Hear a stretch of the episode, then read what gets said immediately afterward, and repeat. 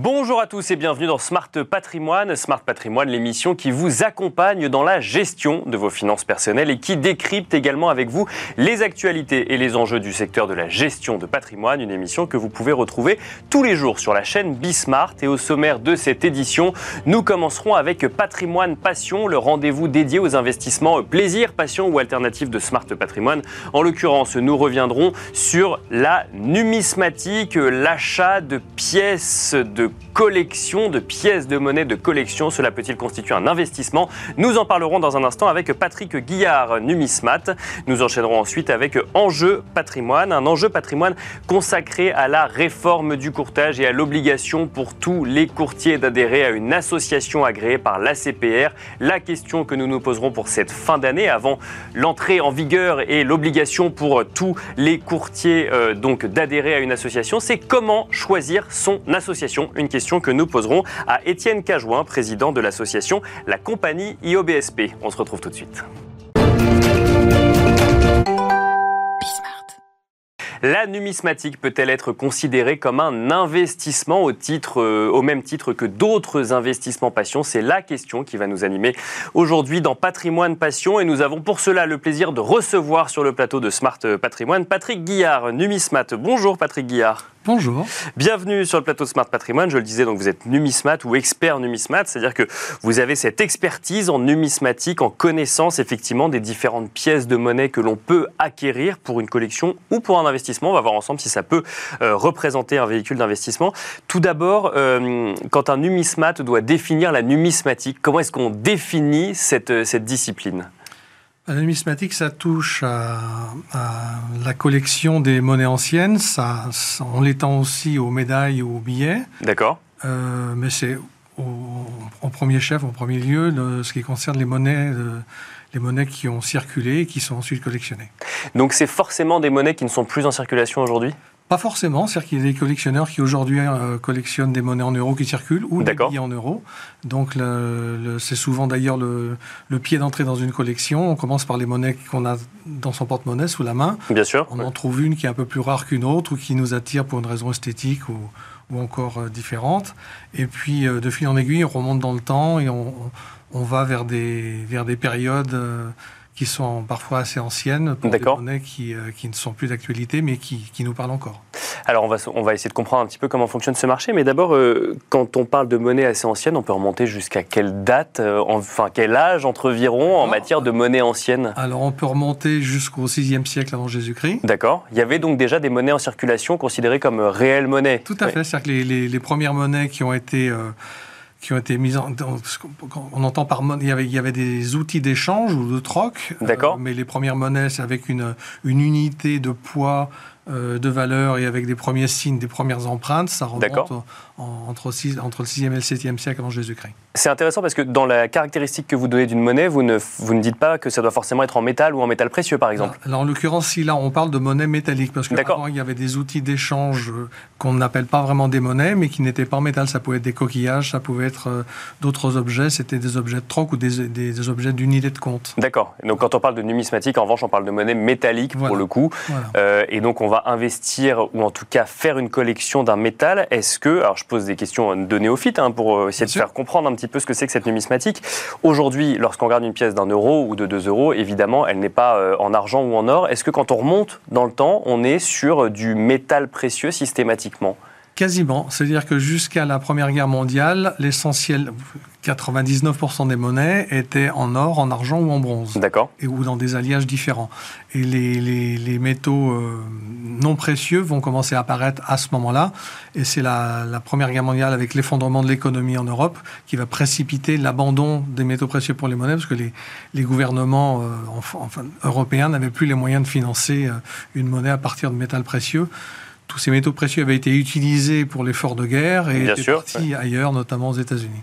Donc ça veut dire que quand on investit en monnaie ancienne, ça équivaut à un investissement dans un métal précieux, or ou argent, ou c'est des, des, investissements qui ont des cours et des volatilités différentes? Alors le support est là, c'est-à-dire vous pouvez acheter, on va prendre un exemple, si vous achetez une pièce de 20 francs or de Napoléon III, donc des années 1850-1860, si vous, payez, si vous achetez une monnaie commune, vous allez payer le, poids de l'or plus une petite prime. D'accord. Et si vous prenez la même pièce de 20 francs, mais euh, plus rare, qui a été frappée à un tout petit tirage d'une année spécifique, par exemple pour Napoléon Ier ou Louis XVIII, donc quelques décennies euh, euh, antérieures, Bien sûr. vous allez payer la pièce 3 fois, 10 fois ou 50 fois le prix de l'or. D'accord. Parce qu'elle les vaut sur le marché numismatique, parce qu'elle est excessivement rare, et la demande fait que les gens sont prêts à la payer beaucoup plus cher que le support euh, du poids d'or. D'accord, donc euh, la rareté, ou en tout cas l'histoire derrière la monnaie en question, derrière la pièce de monnaie, fait aussi le prix. Tout à fait. Alors il y a plusieurs paramètres qui rentrent en ligne de compte. Il va y avoir la rareté de la monnaie, c'est-à-dire le nombre d'exemplaires subsistants euh, et au départ le nombre d'exemplaires frappés. D'accord. la beauté de la monnaie, très important, la qualité de conservation de la monnaie. C'est-à-dire qu'une même monnaie très usée ou, ou, toute neuve, on peut avoir des écarts de 1 à 10 ou de 1 à 100. D'accord, pour la même pièce Pour la même pièce. D'accord, oui. Euh, et, puis après, l'intérêt historique, c'est-à-dire qu'il sera une monnaie euh, justement de Napoléon Ier à rareté égale avec une monnaie d'un illustre inconnu.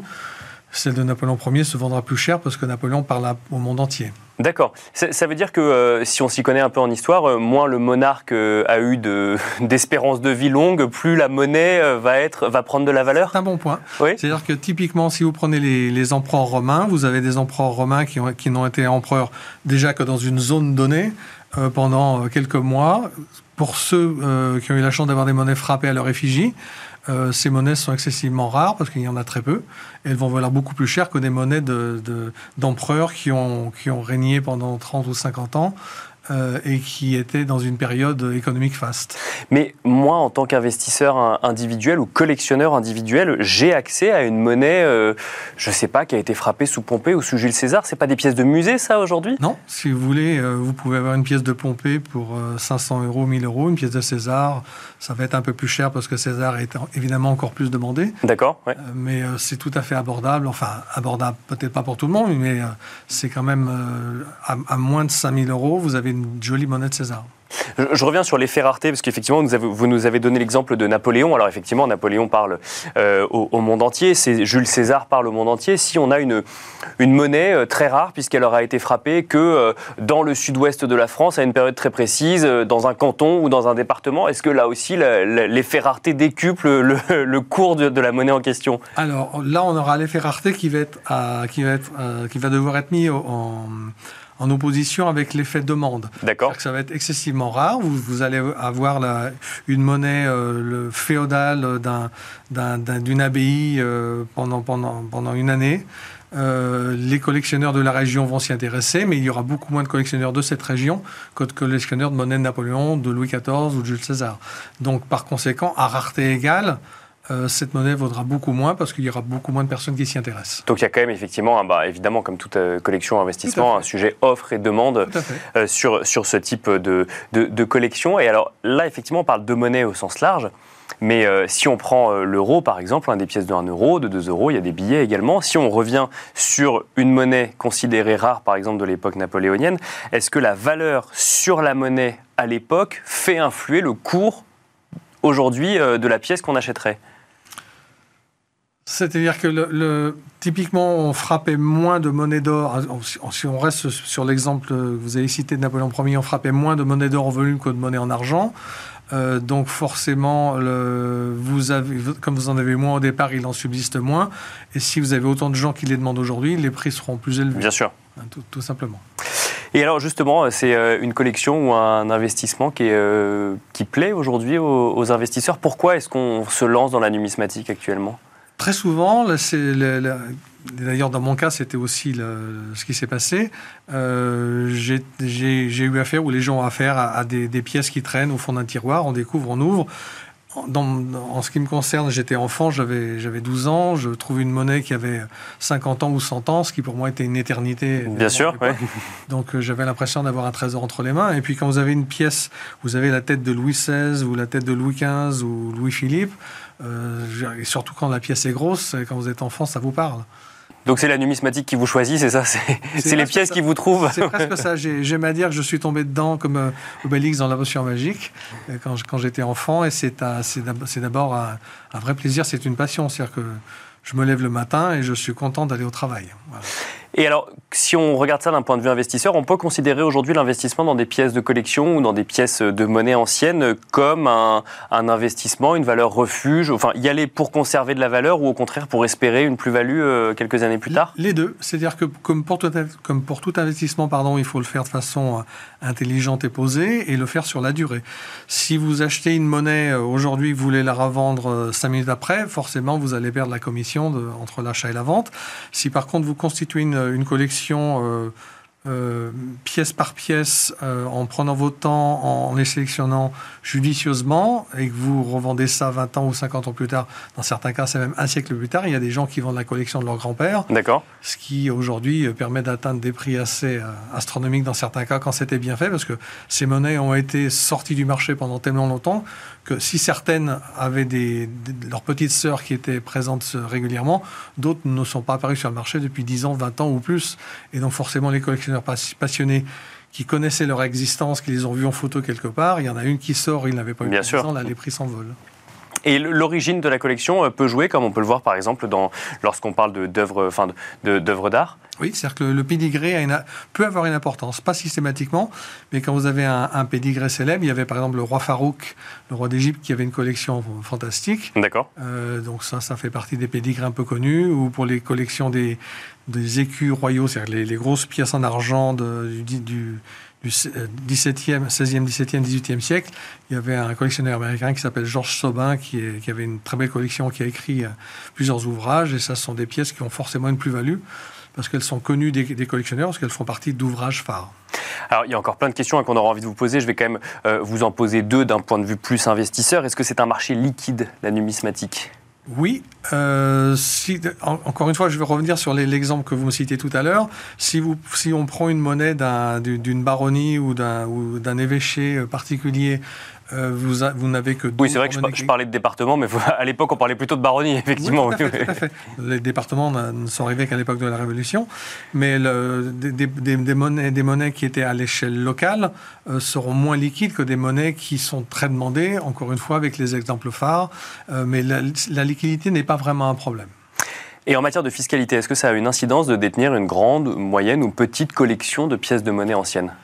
La fiscalité ne va intervenir que le jour de la vente. D'accord. Et, en l'occurrence, la fiscalité, vous aurez à la fois, vous, avez, vous allez avoir deux types de fiscalité. La fiscalité sur les pièces qu'on appelle de bourse, mhm. donc les, pièces qui se vendent au poids de l'or avec une petite prime. Donc là, vous avez une taxe sur les, sur les métaux précieux qui est de 11 000 plus la commission de vente. Et vous avez une fiscalité sur les pièces qui sont des objets de collection dont le prix unitaire dépasse 5 000 euros. Là, vous avez une taxe de 6% à payer mais ce sont les deux seuls cas. Si vous avez une pièce euh, qui vaut 2000 euh, euros, vous n'avez pas de fiscalité à la sortie. Et pour finir, euh, Patrick Guillard, peut-être un, petit conseil pour les gens qui nous écoutent. Si jamais on a une collection ou on a envie de lancer une collection euh, euh, de numismatique, est-ce qu'il faut acheter à l'opportunité les pièces qui nous plaisent ou se concentrer sur une période, par exemple, pour s'assurer d'avoir une collection spécifique de la période napoléonienne ou de la période de Jules César? J'allais lire les deux. D'accord. vous n'arriverez pas forcément à toujours trouver quelque chose sur une période spécifique. Il n'y aura pas forcément suffisamment d'objets disponibles. Ou vous aurez envie de collectionner par rapport à vos coups de cœur. Vous avez trouvé que, que vous allez vouloir par exemple collectionner les monnaies de Louis XVI, et puis ah là vous voyez une monnaie belge que vous trouvez magnifique, vous la prenez parce que ça vous intéresse de l'avoir à côté. Oui, c'est vrai. Et vous soulevez d'ailleurs un point qu'on n'a pas évoqué dans cette émission, c'est que c'est euh, une discipline internationale, la numismatique. Tout à, fait, Merci beaucoup, Patrick Guillard, d'être venu sur le plateau de Smart Patrimoine, partager votre expertise. Je rappelle que vous êtes expert numismat. Merci beaucoup. De rien. Et quant à nous, on se retrouve tout de suite dans Enjeu Patrimoine.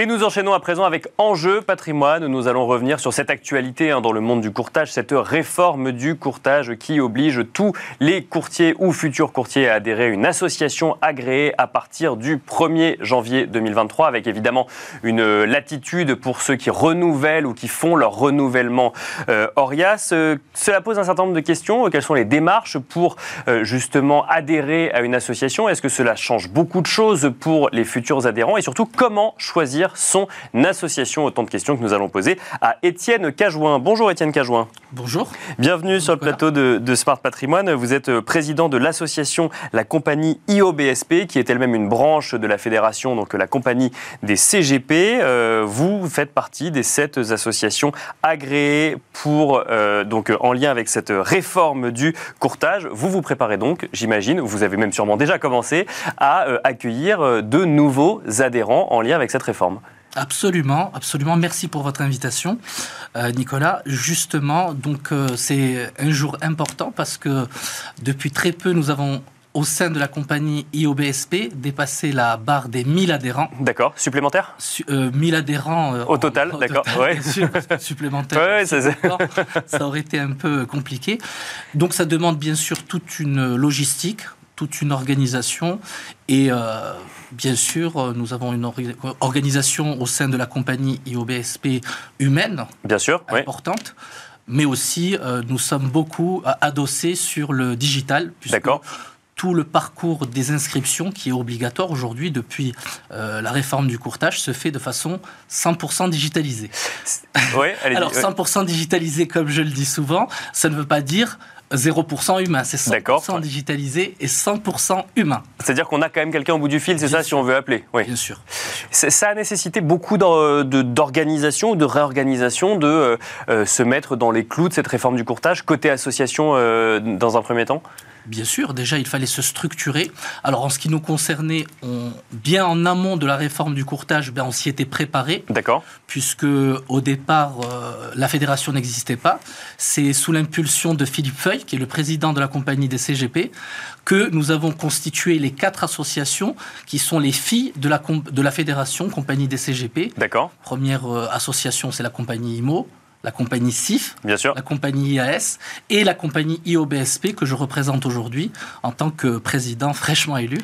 Donc euh, c'est vrai que ben, il a fallu préparer les choses, anticiper pas mal de choses parce que la communication avec euh, la CPR n'est pas évidente. D'accord. Donc il fallait euh, pas mal être dans la prédiction de, ce qui allait arriver.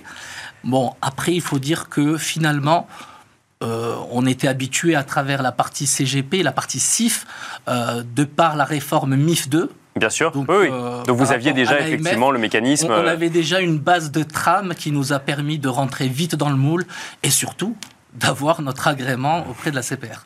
Et alors justement, aujourd'hui, vous êtes agréé. Il y a sept associations agréées, dont six qui concernent principalement les IOBSP. Si je suis aujourd'hui courtier euh, et que je dois faire le choix d'une association plutôt qu'une autre, euh, comment est-ce que je fais ce choix, selon vous, Étienne Cajouin Alors, euh, il existe effectivement sept associations différentes de par la taille, de par l'histoire. La caractéristique de la compagnie IOBSP, et, ça n'est pas un argument commercial, c'est véritablement, et ce qui a toujours été prôné par Philippe Feuille, c'est l'ADN humain. C'est-à-dire qu'au sein de cette euh, association, de cette chambre professionnelle, il y a un véritable accompagnement, une véritable proximité, et vraiment l'ADN humain est au sein de notre euh, association. Euh, nous avons organisé des micro-trottoirs. Pourquoi les gens, lorsqu'ils venaient, les adhérents, lorsqu'ils venaient chez nous et qu'ils restaient, c'était justement parce qu'il y avait ce, cette proximité et cette chaleur humaine et ce côté de cet accompagnement, on va dire. Mais alors, donc, donc ça, c'est effectivement euh, la raison pour laquelle on va au sein de la compagnie OBSP. Mais quand on se pose la question en tant que futur adhérent, euh, Comment est-ce que je fais mon choix? Est-ce qu'il y a des, spécificités différentes euh, au sein des associations? Quelles sont les questions que moi je dois me poser pour ensuite savoir comment je, guide mon évolution? Alors, ce qui a boosté ces derniers temps, pour être complètement transparent, l'ensemble des courtiers, c'est le message qu'a envoyé l'ORIAS à l'ensemble des en leur disant bon, euh, il faut y aller là, il faut y aller, il faut se bouger. Et, c'est vrai que ça a créé une impulsion. D'accord. À partir de là qu'effectivement nous avons été énormément sollicités. D'accord. Je, pense que toutes les associations font du très bon boulot. Euh, mais chacune a ses spécificités. D'accord. Euh, alors, c'est pour ça, pour nous différencier des autres, je vais parler de nos spécificités, puisque je ne connais pas de façon intrinsèque les autres associations. Euh, voilà, ce que je peux dire, c'est qu'effectivement, dès le départ, nous prônons, nous prônons véritablement l'interprofessionnalité de par la fédération Bien sûr, Donc, forcément, c'est quelque chose qui est organique. Et nous prônons aussi l'intraprofessionnalité, c'est-à-dire qu'au sein même de l'association, si je prends le cas de mon association, eh bien, vous allez avoir sur la partie OBSP des spécialistes du crédit immobilier, des spécialistes du crédit professionnel. Ce sont deux métiers différents. Mais il y a des passerelles, c'est ce que je vais appeler l'intraprofessionnalité. Et ça, c'est quelque chose qu'on va énormément mettre en avant. Et euh, peut-être qu'avec la formation que l'on suggère, qui est interne, et qui s'appelle LCGP, mhm. formation, peut-être que ça permet de créer ces passerelles beaucoup, beaucoup bah, plus facilement. Surtout que la, formation, enfin, c'est un sujet euh, obligatoire maintenant pour. Euh, ça l'était déjà avant, mais maintenant c'est les associations qui vont s'en charger. Elle est obligatoire et elle est vérifiable. Oui. Parce que l'ORIAS ne vérifiait pas le, comment dire, le suivi, ne faisait pas le suivi de formation. Aujourd'hui, c'est les chambres qui auront l'obligation de vérifier euh, le, ce suivi de, formation et comme quoi tout est en, règle, on va dire, au niveau conformité. Alors, vous mentionnez tout à l'heure effectivement qu'il y a, peut-être eu un petit coup de booster au moment du, mail envoyé par l'ORIAS. C'est vrai qu'on se met à la place d'un courtier. Euh, d'un courtier, il y a encore quelques semaines, il y a eu beaucoup de remous sur cette réforme du courtage. on ne savait pas si elle allait aboutir ou non, si finalement elle allait être reportée ou non. Finalement, elle a été maintenue. Euh, le timing n'a pas changé pour euh, le, euh, le, courtier. Euh, la question qui peut se poser, si jamais il n'a pas fait les démarches, sachant que peut-être que certains se disent, bon, bah, effectivement, c'est à partir du 1er janvier, mais j'ai encore un petit peu de temps puisque mon renouvellement Orias peut encore se faire sur le mois de janvier. la question qui peut se poser, c'est est-ce que, administrativement, ça implique beaucoup de choses pour moi, courtier, d'aller adhérer à une association et de me mettre dans les règles de cette réforme du courtage? Alors, je me positionne aussi du côté courtier puisque je suis moi-même professionnel et exerçant. Euh, ça implique tout simplement de ne pas attendre le, dernier moment parce qu'effectivement, il y a un flux important qui arrive de par l'obligation. Euh, et donc ça demande un travail drastique au niveau administratif parce qu'il faut tout vérifier. D'accord. Et surtout, on a une deadline au niveau de l'ORIAS qui est le 28 février de mémoire. D'accord. Donc le travail drastique, il est côté association, c'est ça Il est côté association ça. parce que tous les dossiers arrivent en même temps. Il faut savoir que un dossier, il faut à peu près 25 euh, minutes pour traiter un dossier. D'accord. un dossier bien monté correctement, 25-30 minutes. D'accord. Donc, on laissera les gens faire le calcul de 25 fois 1000 dont vous nous aviez parlé tout à l'heure, mais Exactement. Donc ça, veut dire que c'est beaucoup de temps, beaucoup de ressources humaines, beaucoup d'énergie et forcément ça demande une, bonne organisation. C'est pour ça qu'en amont, on demande à ce qu'il y ait la complétude des documents qui soient demandés. Et, euh, l'objectif, c'est euh, bah, de démarrer cette réforme dans les clous pour pouvoir, ne serait-ce, parce que beaucoup de courtiers ne le savent pas, mais s'ils n'ont pas d'adhésion à l'ORIAS, ils ne pourront pas être rémunérés au niveau euh, bancaire, mais même au niveau euh, des compagnies d'assurance, puisque je parle aussi de l'autre réforme. Donc ça, il faut le savoir. Et sachant qu'ils ne peuvent pas avoir leur renouvellement ORIAS tant qu'ils n'ont pas la preuve d'un agrément, d'une d'une adhésion, à une, association. Association professionnelle, absolument. Et donc le, le risque, c'est quoi? C'est qu'il y ait trop de dossiers envoyés au dernier moment, que du coup on n'ait pas l'adhésion dans les temps, qu'on puisse pas avoir son renouvellement Orias. Et dans ces cas-là, qu'est-ce qui se passe? On n'attend pas un an, j'imagine quand même qu'il va. Enfin, enfin, vous êtes travaillé pas à l'Orias, mais on imagine que. Oui. Alors, euh, le, problème, et c'est un problème un peu typiquement franco-français, puisque c'est une forme de procrastination. on attend le dernier moment pour, Bien sûr, pour euh, faire les choses. Euh, effectivement, c'est de que tout arrive en même temps et forcément derrière, c'est même si c'est digitalisé, il y a quand même des, des, hommes et des femmes qui contrôlent et qui doivent euh, bien sûr valider. Et c'est ce délai-là qui effectivement aujourd'hui peut poser problème pour, euh, par rapport aux délais qui sont impartis aux courtiers. Donc on l'a noté, effectivement, le, message c'est euh, d'y aller dans les temps, tant qu'il est encore temps, euh, pour, pour, euh, pour les courtiers. Si on élargit un petit peu le sujet, donc là on a effectivement beaucoup parlé de cette réforme du courtage, qui est un, un grand enjeu pour les associations agréées, mais aussi pour les courtiers. on est fin 2022, il y a cette année 2023 qui s'ouvre. Alors effectivement, pour les CGP, il y a un certain nombre de questions. Pour les courtiers aussi, on voit que notamment les prêts immobiliers sont un peu plus complexes à obtenir actuellement. ça, c'est pour la partie euh, courtier donc immobilier, mais quels sont selon vous les grands enjeux pour les courtiers du début d'année 2023 Les enjeux des courtiers pour 2023 se font sur deux niveaux. Il va y avoir le premier niveau bah, qui est imposé finalement par la réforme, c'est tout l'aspect conformité réglementation. D'accord. C'est-à-dire qu'à un moment donné, tout le monde devra être dans les clous. Ça, ça risque de pas mal, on va dire, euh, j'aime pas utiliser ce terme, écrémé, mais obligé et amener une certaine forme de résilience et qui sera que profitable pour euh, le métier et surtout pour les investisseurs et pour les clients. D'accord. Donc ça veut dire après l'adhésion, après le 1er janvier, il va falloir quand même euh, Eh bien, se, plier à la réglementation, à la réglementation. faire les formations, euh, voilà. Voilà, les formations et surtout tout le process parcours client réglementaire. D'accord, bien sûr. Oui, il n'y a pas que les formations, c'est vrai. relation, oui. Pas que la formation, il y a tout le kit réglementaire qui est aujourd'hui amené par les associations, mais Il faut le mettre en place. mais il faut le mettre en place Oui, et, l'appliquer surtout. D'accord. Donc, euh, et ça, forcément, pour certaines euh, façons de faire, euh, ben, pour certains qui avaient certaines habitudes, vous savez que Ça- le changement d'habitude est très compliqué et, et- et ça, ça peut effectivement poser problème. Donc, il faudra être résilient et le faire parce qu'il n'y a pas le choix, c'est c'est comme ça. Et dans tous les cas, dans la doctrine de cette réforme, c'est toujours la même chose. C'est la même chose que pour MIF 2. Euh, c'est ou DDA, c'est l'objectif, c'est la protection du client, la protection Bien de l'investisseur. Donc on est toujours dans cette même doctrine. Donc plus de transparence, plus de clarté, donc ça impose beaucoup plus de conformité. Au risque de perdre son adhésion, alors pas tout de suite, hein, j'imagine, à l'association, et donc de, de voir effectivement son, son activité un petit peu plus euh, exercée de manière plus complexe, hein, on peut le dire. Euh, donc ça, c'est effectivement le premier enjeu que vous voyez pour 2023. Il y en avait un deuxième également? Et un deuxième, c'est le côté euh, macroéconomique. D'accord, oui, bah oui, oui, bien sûr. On en parle énormément. Et l'aspect macroéconomique, c'est ben, c'est quelque chose qui a été vécu récemment par les courtiers. C'est assez compliqué, dans le sens où. Eh bien, on, a connu. euh, alors, on parle d'inflation, on parle de, de pas mal de- de- de- d'éléments euh, macroéconomiques, mais surtout, c'est des blocages au niveau des crédits à des moments, euh, quasiment à partir du deuxième trimestre, ça a été très compliqué de passer les dossiers de financement de par le taux d'usure.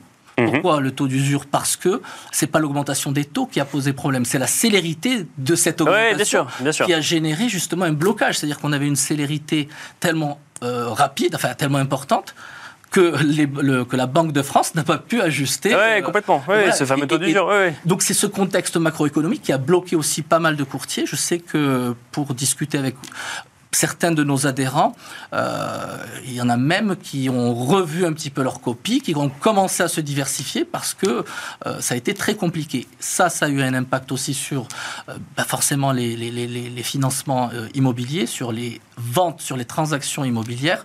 Donc, si vous voulez, c'est tout un écosystème qui est touché par ce contexte euh, macroéconomique. Et donc ça veut dire là, très rapidement que les courtiers en prêt immobilier avec lesquels vous avez échangé sont obligés d'aller vers d'autres types d'activités pour maintenir euh, l'activité Voilà. économique, c'est ça? Exactement. C'est-à-dire ce qui était au départ accessoire, parce que souvent le courtier en crédit immobilier, de façon accessoire, va faire de, de l'assurance de crédit, D'accord. Euh, Ouais. va faire même du placement en assurance.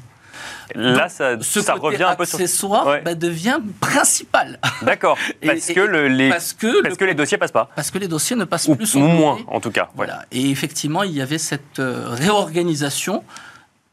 Hum, Voilà, donc euh, c'est quelque chose de salutaire finalement. Mais si on regarde aussi sur le côté assurance, les le côté épargne, il faut voir euh, concrètement euh, cette année 2022. Sauf sur le dernier rallye de cet automne, Bien de sûr, cet ouais. automne, euh, on a eu toutes les classes d'actifs qui ont, qui ont dévissé, que ce soit de l'obligataire à l'action. Donc, on va dire, même ceux qui sont dans le courtage en assurance ont quelque part empathie de ce contexte macroéconomique. C'est pour ça que je mets le réglementaire et le Et la macroéconomique. macroéconomique. Et on Exactement. finira là-dessus. Merci beaucoup, Étienne Cajoin, président de l'association La Compagnie IOBSP, euh, d'être venu sur le plateau de Smart Patrimoine. Merci beaucoup. Merci Nicolas. Merci à vous de nous avoir suivis et on se donne rendez-vous très vite sur Bismart pour un nouveau numéro de Smart Patrimoine.